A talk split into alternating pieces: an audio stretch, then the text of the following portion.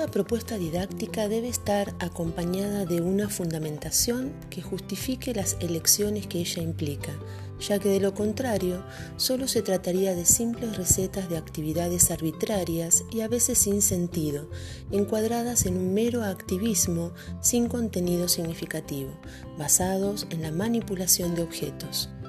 La enseñanza tradicional concibe el aprendizaje como un proceso dirigido desde afuera, donde los alumnos reciben la realidad a manera de copia fiel, como un simple registro de información, y se promueven mecanismos automatizados.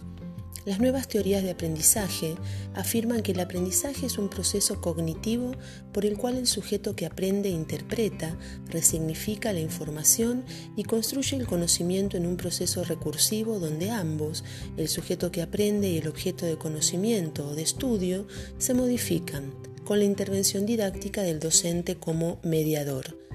Otro aspecto constante en el enfoque tradicional es la pasividad de los estudiantes.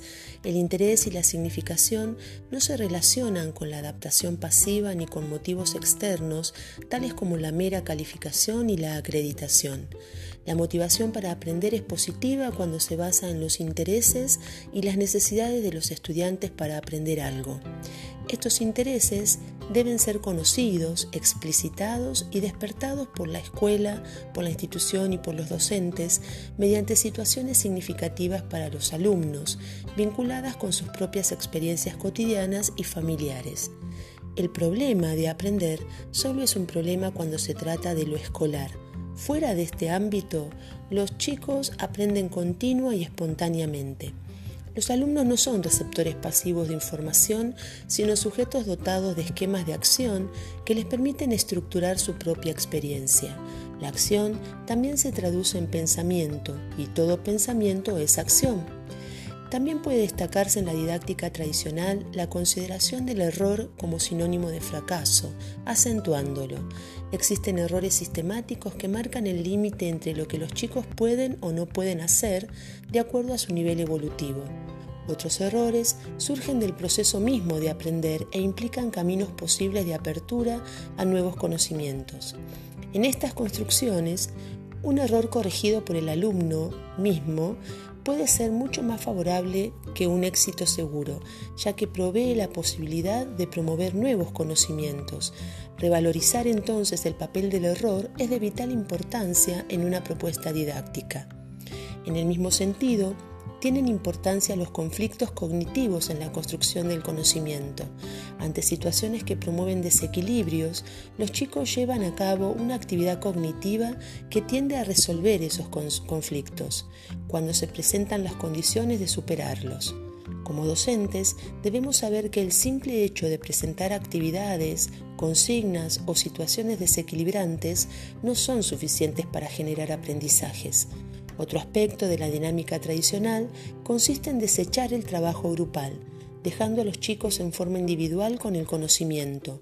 La posibilidad de interacción y confrontación de distintos puntos de vista promueve que las realizaciones colectivas de los estudiantes superen las del trabajo individual. La escuela tradicional suele confundir el bullicio del trabajo grupal con indisciplina esta postura también lleva a disociar el trabajo escolar de la actividad lúdica, del juego, ya que considera como opuestos el juego versus el trabajo, antinomias difíciles de superar. El juego como recurso de aprendizaje suele ser ignorado o tenido en cuenta solamente en niveles de educación eh, mm, anteriores, como el nivel inicial y los primeros ciclos del nivel primario. Una propuesta didáctica, por último, no puede dejar de lado la, evaluación acerca del tratamiento de los conocimientos. Los enunciados de la ciencia se transforman de manera constante. Sin embargo, los contenidos son presentados de manera fragmentada, aislada y estática. Esto genera una práctica pedagógica donde el docente se convierte en un dador de verdades cerradas pocas veces cuestionadas. Paralelamente a esto, el conocimiento debe ser sometido a un proceso de mediación constante o de transposición didáctica para ser enseñado. Este proceso resignifica y transforma los contenidos, aunque muchas veces esta transformación conduce a cierto nivel de distorsión de la información. Por esta razón, el docente debe conocer de hecho este hecho manteniéndose en una postura de vigilancia epistemológica, a partir de la cual reflexione de manera constante sobre sus conocimientos, sobre su práctica y sobre sus decisiones en el abordaje de los mismos durante el acto pedagógico.